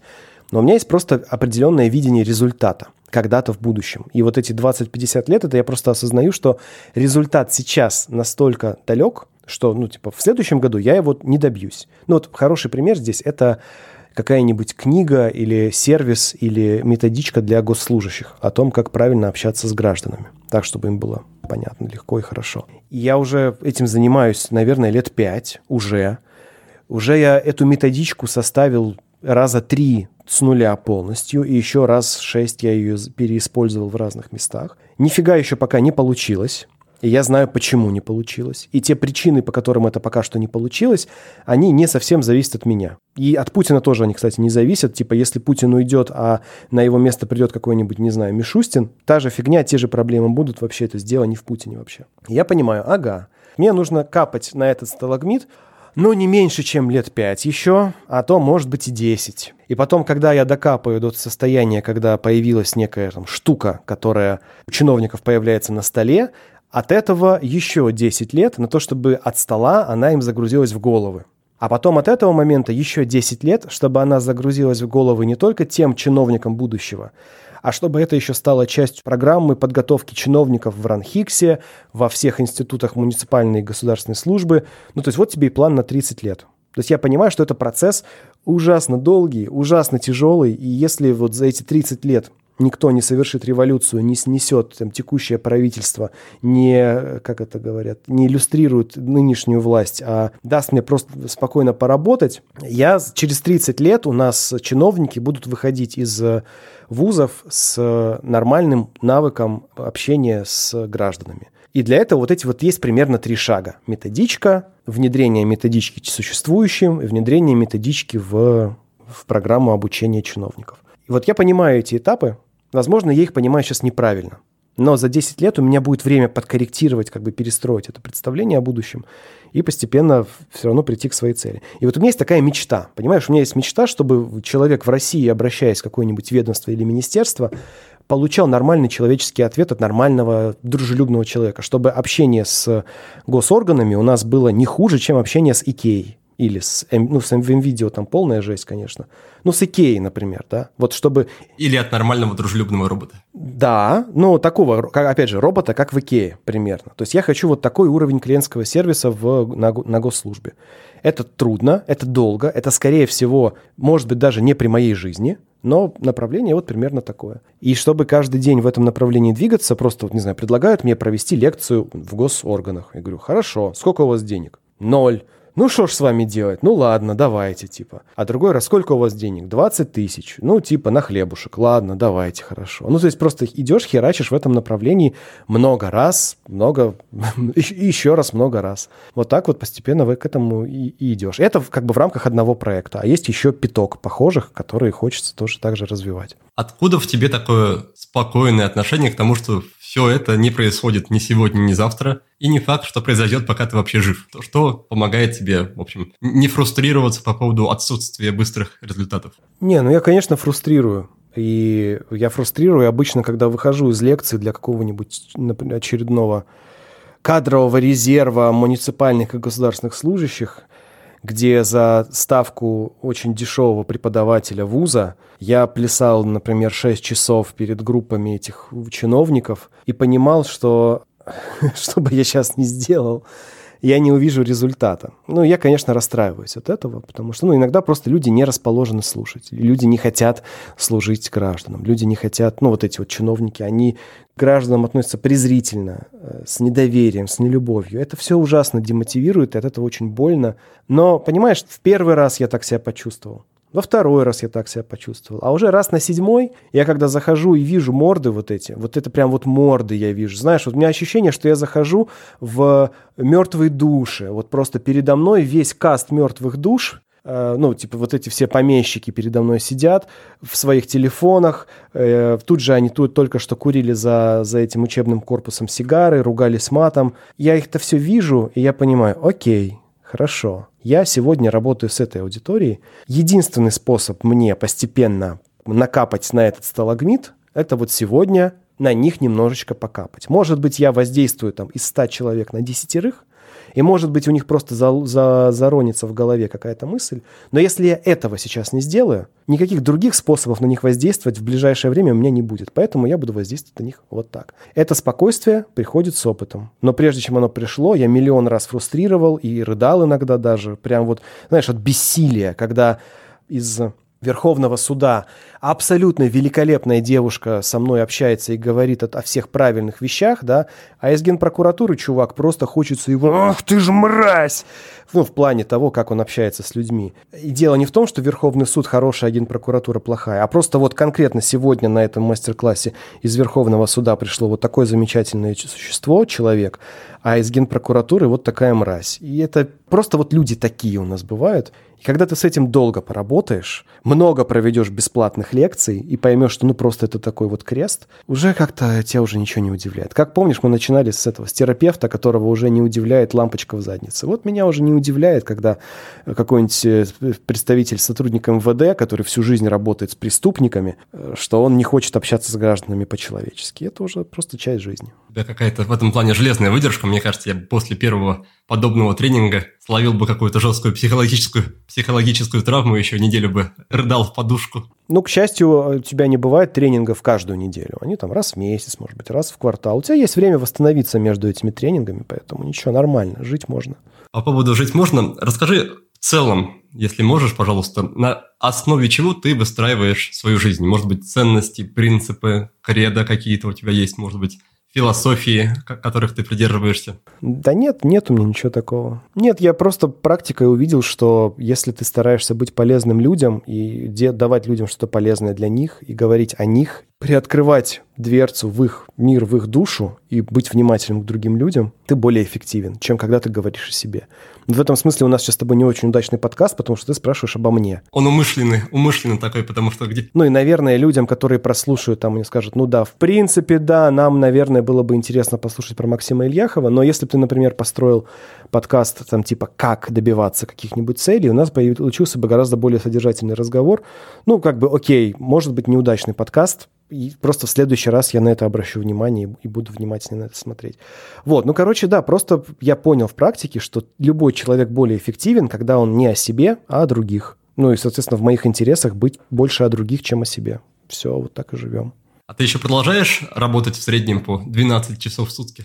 Ну, бывают дни, когда так, бывают дни, когда меньше. Бывают дни, когда вообще что-то знаешь, встанешь с утра, выпустишь статьи, там необходимый минимум какой-то, и такой, не, не хочу сегодня ничего делать. Буду в студии ковыряться в проводах. На самом деле, за счет того, что очень много разных видов деятельности, ну, типа, вот мне сейчас на ближайшие дни у меня есть задачи из области видеомонтажа, записи подкастов, производства видеоуроков, транскрибирование, ну, в смысле, написание текстов, выпуски статей, планирование изданий, формулирование стратегий, ну, то есть там задач просто как в, на шведском столе в хорошем турецком отеле. И просто набираешь себе тех задач, которые, от которых кайфово. Друзья, пришло время сделать небольшую паузу и подвести итоги розыгрыша. А точнее сразу двух розыгрышей.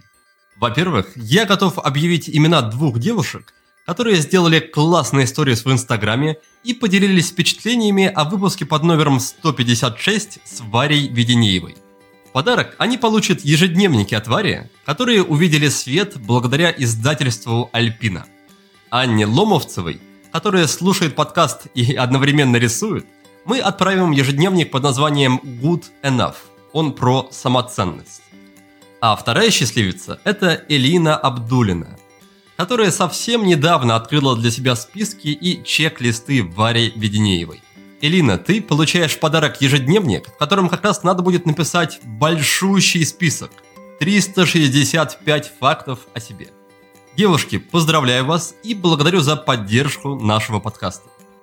В рамках сегодняшнего выпуска мы тоже проводим конкурс.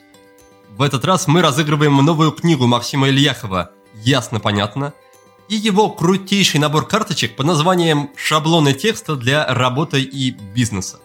Условия конкурса такие, надеюсь, довольно простые. Опубликуйте у себя в профиле в Instagram Stories. Stories расскажите, чем вам понравился, если понравился сегодняшний выпуск. И отметьте там мой профиль, будет сделано профиль издательства Альпина и профиль того вашего друга, товарища, родного, близкого, кому бы вы посоветовали послушать сегодняшний выпуск. И, как обычно, итоги конкурса мы подведем в следующем выпуске. Но это еще не все, ведь у нас сегодня есть еще итоги второго розыгрыша. Как я обещал ранее, мы возобновляем рубрику «Книга за отзыв» и будем вручать призы еще и тем, кто оставляет отзывы о подкасте в iTunes. Я прочитал все отзывы, оставленные в январе, и приз за январь достается нашей служительнице с ником Алена, нижнее подчеркивание, Ви. Алена, пожалуйста, не забудь мне прислать свои почтовые данные любым способом. И я тебе отправлю свою книгу под названием «Будет сделано» с моим, конечно же, автографом.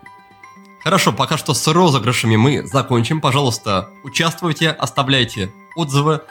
Даже если вы не хотите участвовать в конкурсах, все равно оставляйте отзывы, пожалуйста. Это очень поможет нашему подкасту. Ну а теперь снова перейдем к беседе с Максимом Ильяховым.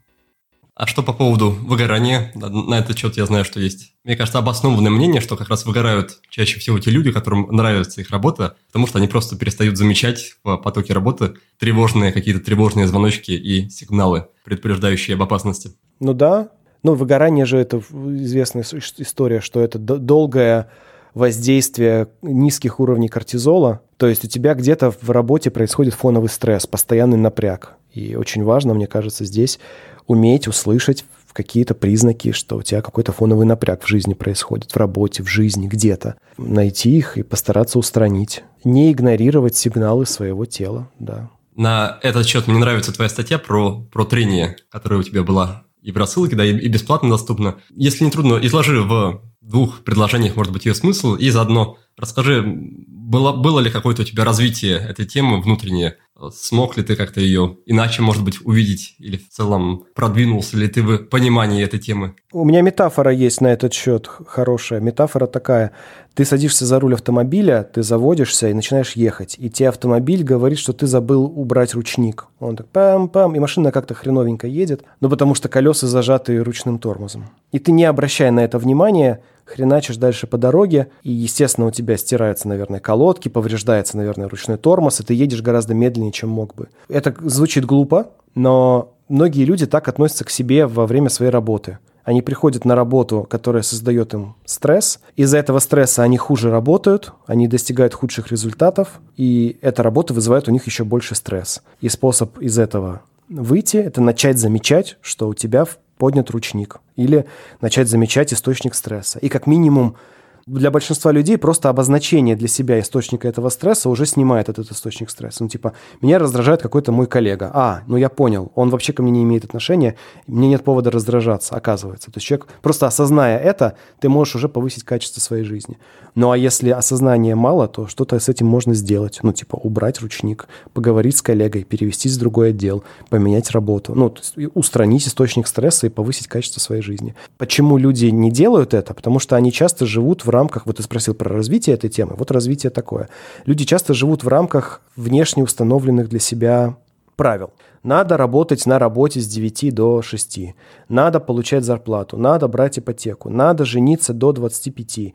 Надо родить ребенка до 30. Надо, надо, надо, надо, надо. И человек, не отрефлексировав, кому надо, зачем надо и почему ему это надо, он за этим следует и не обращает внимания на то, что... Ну, это как я тебе говорю. Когда ты запарковался, надо встать на ручник. Зачем? Чтобы машина как бы не скатилась, да? Окей. А потом ты уезжаешь, забыв снять ручник, потому что тебе не сказали, что его надо снять. То есть э, невнимание к себе начинается с, с того, что человек супер внимателен к внешним правилам, трендам, как делают другие. И вот смещение фокуса с себя на окружающий мир, что он тебе говорит, может оказаться вот этим вот путем к внутреннему сопротивлению, трению, к фоновому кортизолу и выгоранию.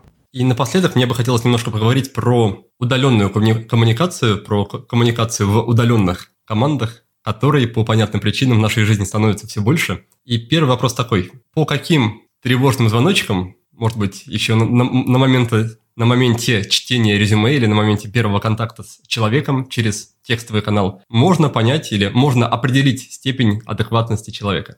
Сложный вопрос, потому что адекватность для каждого – это очень… То есть для каждого читателя адекватность – это невероятно персональная вещь. Ну, то есть для меня, вот когда я читаю отклики на вакансии, мне очевидно все по приветствию, ну, по первым двум строкам. Интонация, с которой человек пишет, ясна сразу абсолютно. Но я в этом смысле очень такой привередливый, избирательный и, наверное, сноб, за что меня справедливо абсолютно называют снобом, потому что я стараюсь работать с людьми, с которыми у меня вот очень похожая и близкая интонация. Ну, то есть человек совершенно другой по темпераменту, по характеру, по стилю работы, и вот по как бы комбинации его агрессии и сопротивления, если он сильно со мной не совпадает, я с ним, скорее всего, работать не буду, даже если он великолепный профессионал. Ну, просто потому что мне, мне удобнее и полезнее работать с людьми, близкими со мной, ко мне по темпераменту. И этот темперамент темперамент и стиль, образ жизни и общее отношение к миру видно просто в первых же строках письма. Даже видно, когда человек требует от мира к себе что-то или, наоборот, хочет для мира что-то создавать. Это тоже видно.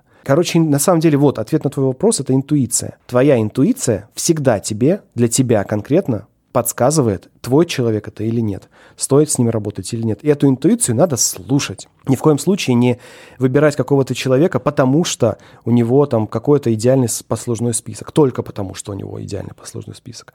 Не стоит выбирать людей, потому что они известны на рынке, а раз они известны, наверное, стоит их, значит, взять прислушиваться к себе, и вот это внутреннее ощущение от э, человека гораздо важнее иной раз, чем его там, не знаю, диплом МГУ или какой-то послужной список. Я здесь вспоминаю давным-давно первого человека, которого я нанимал, это была Люда Сарычева в Мегаплане. Она ничего тогда, у нее не было ни портфолио, у нее был очень ограниченный опыт в редактуре, она работала до этого в газете какое-то не очень длинное, длительное время. Но я ее знал, и по общей ее интонации мне, она, мы тогда с ней абсолютно совпали. И это был правильный ход тогда, ну, как я понимаю. Мы прям очень хорошо с ней спелись, очень хорошо, долго, продуктивно работали. При, ну, при этом многие люди в тот момент писали мне, были более опытные, более крутые, там, да, но вот это какое-то внутреннее сопротивление к этим людям, оно тогда было, я его почувствовал, и когда написала Люда, я почувствовал, да, вот, вот с ней хочется работать. И вот это, да, вот с ним хочется работать, оно часто может преодолеть все технические нестыковки, отсутствие опыта, отсутствие знаний. Вот это все можно восстановить и наработать, а ощущения от человека, наверное, нет. Как ты развиваешь в себе вот эту внимательность к, не очень громким сигналам интуиции, тела, психики, чего угодно, чтобы, чтобы заметить и трение, и чтобы почувствовать вовремя, твой человек или не твой? Есть ли что-то у тебя на практике? Ну, мне кажется, опыт. То есть просто когда каждый раз, когда я не прислушивался к этому и поддавался на какие-то внешние сигналы, на внешнее там должен, подписывался на проекты, которые, по сути, мне не хотелось делать, но что-то внутри говорило, это же престижно. Ну, то есть, когда я проявлял над собой какое-то насилие, они всегда просто плохо кончались. А так как у меня опыт там с 2007 года в этих вещах, мне не составляет труда вспомнить. А, в прошлый раз, когда я на подобное согласился, была вот такая фигня. Нет, я больше такое делать не хочу. Ну, все. Когда тебе ближе к 35, а большая часть вопросов 25-летнего у тебя уже, а, они уже отвечены. И это нормально. Просто живешь уже на основании этого опыта. А сделать это заранее, ну, типа написать книгу о том, как слушать сигналы своего тела, 25-летний еще, наверное, человек не научился это делать, потому что у него еще опыт этих сигналов не такой обширный. Опять же, фантазирую, вспоминая себя в 25 лет. Ну, типа, если бы ты меня спросил 10 лет назад ответ на этот вопрос, я бы сказал, что? А, нет, надо фигачить 12 часов, несмотря ни на что, вгрызаться зубами в землю, хреначить без конца, ну, умрешь и умрешь, спимся в гробах. Ну, то есть это отношение было у меня характерно для меня 10 лет назад. За 10 лет я увидел последствия этих отношений, и мигрени, и нервные срывы, и там все, все, что хочешь, да, и последствия на семью, ну, короче, вот куча вот этой всякой ерунды. И я такой, не, я снова сюда не хочу возвращаться. Но чтобы это знать о себе, нужно это было пройти. Как ты восстанавливался или восстанавливаешься после таких моментов, после тренингов, на которых тебе приходится общаться с не, не самой приятной аудиторией? Что тебя возвращает в привычное, здоровое, хорошее состояние? но точно не алкашка и точно не сигареты, хотя хочется иногда, знаешь, хочется выйти из этого учебного корпуса и так очень смачно закурить Мальборо красный, ну вот как я помню с детства, универа. Нет, просто переключаешься и живешь дальше. Ну то есть поговорить, э, рассказать жене об этом, рассказать об этом там кому-нибудь в чате, пожаловаться там с мамой поговорить, услышать там ее поддержку. Ну то есть какие-то обычные человеческие вещи. И довольно быстро, когда ты это из психики своей выдавил, ты все со всеми проговорил, а, внутри себя это все прогневался, разрешил себе погневаться, разрешил себе там порвать себе волосы на башке, вот после этого всего такой, ну ладно, а теперь мы продолжаем выпускать статьи в моем журнале. Ты для этого решил коротко постричься, чтобы не было, не было искушения? Ну, у меня был период в жизни, когда я реально драл на... Ну, не драл, а расчесывал в кровь скальп, не знаю, как это, ну, какой-то там дерматит или какая-то шняга, которая на нервной почве ужасно чешется голова. И у меня прям один раз я обнаружил, что у меня за ушами течет кровь с головы. Ну, то есть было такое, да. Ну и да, в тот момент, на самом деле, в таких ситуациях очень помогает постричься, побриться на лысо, походить недельку, ну, в смысле, не выходить из дома недельку, чтобы никто не видел язвы на голове, они там зарастут, и потом после этого уже можно появляться на людях. А на самом деле просто очень прикольно с лысой башкой ходить. Но мне нравится. И на работе, наверное, хорошо сказывается. Неделю сидишь, спокойно работаешь. Нет, опять-таки, искушения куда-то ходить. ну да. Не, ну на самом деле я, я бороду по, по той же причине стал носить, что в универе у меня был ша- либо вариант каждый день бриться, но я жил в общежитии, вот это вот там не, не всегда все хорошо с гигиеной, но и иногда ты просыпаешься за 15 минут до пары, и такой, елки и бежишь на тралик, чтобы быстрее успеть на факультет. И так у меня на первом семестре выросла борода. И я такой, да и ладно, пусть будет. Хорошо, Максим, давай постепенно переходить к нашей финально-традиционной рубрике. Это рубрика «Пять в одном». И первый вопрос про книгу. Если не брать во внимание твои книги, какую книгу ты бы мог порекомендовать, или какую книгу ты сам перечитываешь, или какую книгу ты, может быть, даришь чаще других книг другим людям, что-то из твоего такого недавнего обозримого прошлого полгода-год? На меня произвела впечатление книга Райана Холлидея «Trust me, I'm lying» про черный пиар. И ну, классная штука. Еще есть еще русская книга про черный пиар, но я сейчас не вспомню автора, она была опубликована в интернете. У меня в закладках была, и я ее периодически скидывал. Короче, книжки про черный пиар я сейчас очень люблю, потому что это типа очень жизненно и злободневно. А так Райан Холлидей «Trust me, I'm lying». Классно. Второй пункт про привычку или практику или ритуал, который есть в твоей жизни, что-то что делаешь регулярно, и то, что тебе приносит или пользу, или радость. Я музыкой занимаюсь. Не сказать, что слишком регулярно, но у меня всегда, где бы я ни находился, с собой либо сэмплер, либо какой-то контроллер, какая-то, в общем, музыкальная штучка, которой я, на которую я отвлекаюсь, когда мне становится ну, тяжело, например, редактировать или исправлять текст. Я беру и что-то там музицирую по чуть-чуть. И так из маленьких набросков потом складываются альбомы. Третий пункт будет или про сервис, про какой-то инструмент, который ты используешь в работе и в жизни и который ты ценишь. Или, может быть, просто какая-то лучшая покупка за последние полгода-год абсолютно незаменимая для меня программа называется Альфред. Это менеджер буфера обмена и система автоматизации работы для Macintosh, для Mac. Alfred App называется, и там ты пишешь как бы микропрограммы для своей операционной системы, и они у тебя исполняются. Это очень, ну просто без этого. Первое, что я делаю на новом компьютере, это ставлю Alfred, а потом Dropbox, и только потом там Photoshop и прочее. Четвертый пункт про вопрос, который можно использовать для такой саморефлексии, вопрос, который ты, может быть, задаешь сам себе чтобы в себе немножко лучше разобраться, покопаться, расставить какие-то точки, приоритеты, что-то, что можно спрашивать у самого себя, чтобы привести себя в чувство? Я пытаюсь отследить источник этой эмоции. Ну, то есть, как правило, момент рефлексии и ну, какого-то самокопания происходит, ну, когда какая-то сильная эмоция захлестывает. И очень полезно отследить, откуда она взялась. Какое событие, какой человек, какое высказывание эту эмоцию породило. А потом задать себе вопрос, а почему это высказывание, эта эмоция, это событие произошло. И часто выясняется, что, например, меня расстраивает то, что я огорчил другого человека. А чем я его огорчил? Тем, что я стоял рядом и дышал, например. И это очень ну, расслабляет. И такой, а, ну, не буду же я не дышать ради этого человека. Ну что ж, пойдем дальше жить. И пятый пункт, заключительный, он про фильм или сериал, и критерии примерно такие же, что и с книгой. Что-то, что ты пересматривал, пересматриваешь, что-то, что тебя зацепило. Ну, я очень глупую скажу вещь, но мне почему-то дико зашел фильм «Обливион» с Томом Крузом, и там вторую роль исполняет Ольга Куриленко, но я в этом фильме сочувствую другому человеку, сейчас я скажу, «Обливион». Я очень люблю всякие фильмы про космос, про будущее, про космос, про технологии, вот это вот все. И сейчас я тебе скажу, кому я там сочувствую.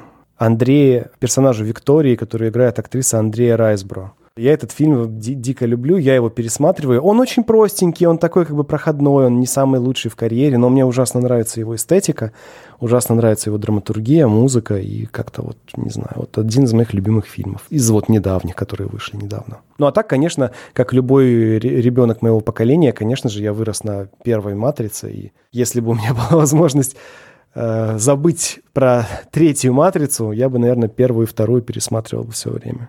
Чем тебя так третье расстроило? Ну, как-то, не знаю, все. Она уже, не знаю, первая «Матрица» была абсолютно сбитым, ну, в смысле, плотным, очень драматически выверенным, очень четким и логичным драматическим произведением, в то время как второе уже было попыткой расширить эту вселенную, добавив туда миллион персонажей и новые мотивации, и главный герой Нео, начиная со второй части, перестает быть агентом. Ну, в смысле, перестает быть актором, перестает быть субъектом. Нео, начиная со второго фильма, реагирует на внешние события и двигается по э, сказанным в кадре каким-то инструкциям. Машины копают до нашего города любимого тоннель. Вот я это слышал, это подсказала наша э, разведка. Нам нужно устранить такую-то машину. Я пойду и устраню эту машину. И все. И дальше ты 40 минут смотришь, как он идет устранять эту машину. Копают они, не копают, важно это, не важно. Какой-то, короче, никто ничего ну, не, не рефлексирует, просто такая простая линейная драматургия, называется драматургия комментария. Кто-то что-то сказал, ты пошел на это делать. Это очень вредно в жизни, и это очень вредно в кино. А вот первый фильм в этом смысле был абсолютно прекрасный. Нео двигался к своей цели, у него была цель понять, что такое матрица, и он в итоге понял, и то есть он к своей цели пришел. Ну да, надеюсь, что четвертая часть не будет поглощена новой этикой, а будет просто нормальным фильмом. Но я сильно не надеюсь, мне кажется, шляпа будет полная. Живем, увидим. Киану Ривз в этом плане, по крайней мере, на подъеме своих физических способностей после, как называется этот фильм про киллера, да, Джон Уик, Джон Уик. Но мне очень понравился Киану Ривз в Киберпанке. Причем мне очень, во-первых, мне очень понравились, э, мне понравился сценарий Киберпанка. При всех как бы ограничениях кино, но я имею в виду игра Киберпанк 2077. Вот очень, очень хорошо она драматически сделана. А, очень симпатичная там альтернативная концовка. И мне очень понравился русский перевод Киану Ривза там есть некоторые диалоги с матерной лексикой. Хотя многие эпизоды Киберпанка 2077 мне просто напоминали мой второй курс в общаге. Особенно, вот знаешь, э, ту часть, где э, Джонни Сильверхенд берет контроль над твоим телом и идет в загул. Я такой, тю, так это же я на втором курсе. типа, вот так вот мы жили. Че вы... А все люди же выкладывают эти видеоролики. Вот, какая игра, какие тут все грязные штуки. Я говорю, come on, ребята, это так выглядели 2000-е в Москве, мы так жили все время. А, то есть эта часть меня не впечатлила. Но в целом Киберпанк, конечно, симпатичная игра, на мой взгляд. Да, я, я сам не играл, но успел наткнуться на этот ролик не очень цензурными цитатами, которые ты привел, поэтому просто укажу на, на него ссылку. Желающие посмотрят на самом деле в киберпанк не обязательно играть. Киберпанк достаточно посмотреть, потому что кайф от игры в том, что ты э, ну, смотришь историю. А все истории киберпанка можно посмотреть на ютубе без проблем. У меня тоже нет, нет компьютера, чтобы играть в киберпанк. И времени нет, чтобы играть в киберпанк. Но я открываю ютуб и смотрю, как другие люди играют. Это, ну, кино. Просто трехмерное кино, классное, с диалогами, с экшеном. Здорово. И еще я заценил как раз небольшое интервью Киану Ривзу, где он говорил про работу над этим проектом, как раз про то удовольствие, которое он получил, потому что там приходилось ему каждый диалог озвучивать разными, вживаясь в разные персонажи, разными личностями. Большая актерская работа проделана была.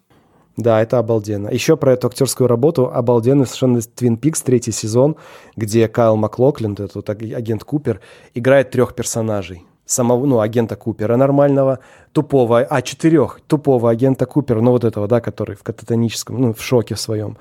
Даги Джонса, который вот этот вот э, хиленький, жирненький мужичок, который с проституткой в начале, и черного Купера. Вот эти вот четыре персонажа, господи, ты когда смотришь в кадр, и ты видишь, что один и тот же актер исполняет совершенно разные роли, э, ты видишь просто разных людей, у него даже мимика какая-то другая в этих разных персонажах. Я когда это осознал, я когда осознал, что Черного Купера и Даги Джонса играет один и тот же человек, я такой, что? Как это возможно? Вот это вот актерская игра, вот это прям меня впечатлило. Ну что, я думаю, что нашим слушателям уже достаточно пищи для дальнейшего изучения и пересмотра, и переслушивания. Поэтому на этом можно прощаться. Максим, я тебя благодарю за твое время, за твое участие, за интересный диалог, беседу. Спасибо за вопросы, спасибо за интервью, Никит. Мне было очень приятно пообщаться. Всем хорошего дня. Пока. Ну что же, еще один выпуск подошел к концу. И все, что нам сегодня осталось, это подвести итоги. Мы с Максимом сегодня много говорили о тексте и редактуре. Максим привел интересное сравнение. Он считает, что работа редактора похожа на конструктор Лего. Человек из мелких деталей, ничего не значащих по отдельности, создает некую осмысленную фигуру или форму, так и редакторы из каши букв и слов строят мосты между людьми, чтобы они могли лучше понимать друг друга. Мой гость дал ключевой совет всем тем, кто работает с текстом. Совет такой. К тексту, написанному первый раз, отнеситесь как к черновику. Написали и отложите его в сторону на некоторое время. Позже перечитайте и перепишите на свежую голову. Также мы с Максимом поговорили об успехе его книги «Пиши, сокращай» и о профессиональных амбициях. Мой гость признается, что мечтает написать еще 30 или даже 50 книг, но при этом уверен, что ни одна из них не сможет стать популярнее самой первой. Максим уверен, что еще как минимум 50 лет мы будем жить в рамках культа книг. Люди продолжат использовать книги как подтверждение своей экспертности. Но со временем очарование книгой исчезнет, и она станет для нас просто одним из носителей информации. Так, по крайней мере, считает мой гость. Еще одна мысль, которой поделился Максим, касалась работы редактора. Мысль такая. Чем больше у редактора опыта работы в разных проектах, тем он, как профессионал, ценнее. Потому что за счет такого разнообразия специалист обогащается сам и обогащает свои тексты, а значит, как следствие, и свои проекты. И напоследок Максим раскрыл главный принцип, которым он руководствуется и в работе, и в жизни. Звучит он так. Человек максимально эффективен только тогда, когда он старается быть полезным людям. Нужно говорить о них, быть внимательным к ним, а не говорить и думать только о себе. На этом я с вами прощаюсь. Напоминаю, что все ссылки и полезные материалы вы можете найти по адресу willbedan.ru 157 Приходите к нам на программы, оставляйте отзывы, становитесь друзьями в соцсетях. До новых встреч. Спасибо, друзья. Thank you.